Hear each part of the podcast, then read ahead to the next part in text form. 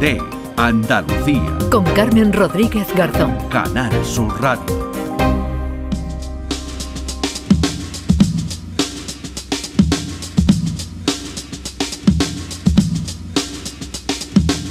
Si de algo nos ha servido todo lo ocurrido en los últimos años, la pandemia, la guerra, la crisis energética o el cambio climático, es para demostrarnos que lo mejor es estar preparados. Ojalá no ocurra pero por si pasara, Huelva se prepara, está preparada para la posible llegada de un tsunami. Es la primera ciudad de España que pone en marcha un plan especial de emergencia en caso de tsunamis. Esta semana se ha presentado ese documento, un documento que aborda todas las variables que habría que tener en cuenta, que hay que tener en cuenta en caso de que se produzca un maremoto y que afecte a la capital.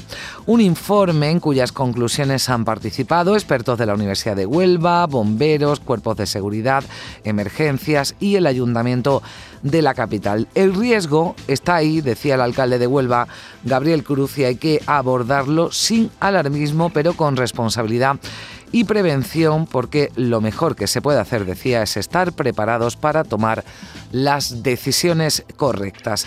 Saludamos a esta hora a Francisco Manuel Alonso Chávez, que es profesor de Geodinámica Interna de la Universidad de Huelva. Profesor, ¿qué tal? Muy buenos días. Hola, muy buenos días, ¿qué tal? ¿Existe un riesgo real de, tsunami en Huelva?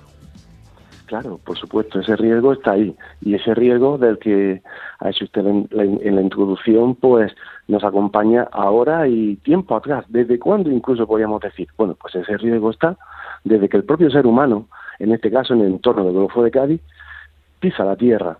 Lo que ocurre que el progreso al que cada vez aspiramos a tener más, pues incrementa también para adelante ese riesgo. Quizás lo que tenemos que saber nosotros es que podemos minimizarlo si hacemos y actuamos con los planes que, por ejemplo, se están poniendo en marcha en mm. estos días, aquí en la ciudad de Huelva, por ejemplo. Mm, claro, no se pueden evitar, pero se puede minimizar el impacto que tendría un tsunami. Eh, usted hablaba de que hay antecedentes, el último en el eh, siglo XVIII. Estamos hablando de una zona, además, con una actividad sísmica intensa y que podría eh, traducirse, que podría tener como consecuencia ¿no? ese tsunami o maremoto que podría afectar incluso a la capital onubense. Claro, efectivamente, esto es lo que precisamente invocando a esa memoria histórica del, del 1 de noviembre de 1755, ya pasó, no es el único, hay constancia documental de tsunamis anteriores a, a este, pero este, el de 1755, yo creo que es un hecho que conmociona a la sociedad del momento, perdón por la voz, conmociona a la sociedad del momento y transforma a partir de ese instante también eh, el pensamiento. Y de esa herencia, incluso hasta hoy, hasta nuestros días, pues podemos ahora plantearnos y decir si aquello que ocurrió ocurre ahora, porque allí donde ha ocurrido va a volver a pasar, pues habrá que entonces tomar medidas para precisamente eh, la mejor defensa que podamos tener ante, ante ese hecho que es natural, es un proceso natural que mm. ocurre cerca de las costas de Huelva, de Huelva y del Golfo de Cádiz. ¿eh? Bueno, este verano hubo una, no sé si es el término correcto, ¿no? Una flecha de terremotos eh, con, con, tsunamis que incluso eh, o había o existía, ¿no? Esa probabilidad de que, de que apuntara o que llegara de alguna manera a la costa onubense. Eh, no recuerdo exactamente a qué se refiere. No sé si es por alguna circunstancia que se dio hmm. en el entorno de Cádiz, que se retiró por un momento del mar y después subió, pero esto fue una cuestión debido a la meteorología, no a procesos de formación interna que tienen lugar en la Tierra, donde una falla como lo que estamos hablando eh, originaría un, mm. un tsunami ¿no? de, estas características. No sé si se refería a mm. esto. ¿Cómo, cómo se prepara Huelva eh, para un tsunami, eh, profesor? O sea, usted habla de minimizar ¿no? el, el impacto. Entiendo que se localizan, se evita que la población se quede en las zonas más inundables, más expuestas ¿no? a esa posible gran ola, ¿no? Pues se hace y se aborda desde diferentes frentes, pero uno de ellos para nosotros es muy, muy importante y es el concepto de la autoprotección.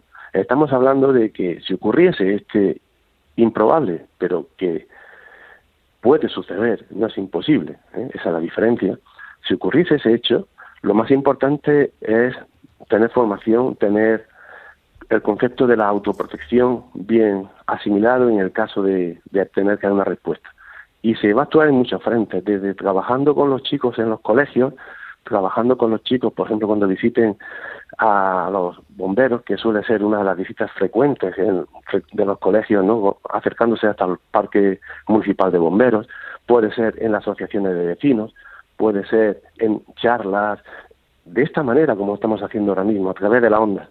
Hay muchas formas de llegar y hacer saber a la población que existiendo ese riesgo se minimiza bastante si sabemos qué hacer. Y una cuestión muy, muy importante es que en el caso de que ocurra un terremoto cercano, seguramente aquí en Huelva, el terremoto que pudiera desencadenar un tsunami es un terremoto que los habitantes de la ciudad de Huelva y de todo el Golfo de Cádiz lo iban a sentir perfectamente. Es más, le digo, si es de las características de aquel terremoto del 1 de noviembre, toda Andalucía lo va a sentir. Lo sentirán con mm. diferente intensidad, pero, por ejemplo, para el entorno de, como estamos hablando del Golfo de Cádiz, en Sevilla, en Sevilla igualmente, va a haber un temblor muy, muy fuerte. Cuando eso ocurre, y ese temblor se prolonga bastante, bastante, estamos hablando de posiblemente 20, 30 segundos, y aún más, y teniendo constancia que es, es difícil incluso mantenerse de pie, y si ese epicentro ocurre en el mar, es muy probable que a lo mejor eso desencadene un tsunami. Entonces, las personas que vivan en la parte baja de la ciudad, me refiero ahora a Huelva, pero también podemos hacerlo igual, extensivo, a cualquier punto del litoral, del litoral, del Golfo de Cádiz, y si nos están escuchando en Marruecos, exactamente igual, en el otro margen, deben de emplazarse, ir a lugares altos, a lugares que queden por encima de fácilmente 15, 20 metros de altitud para seguridad en general. ¿eh?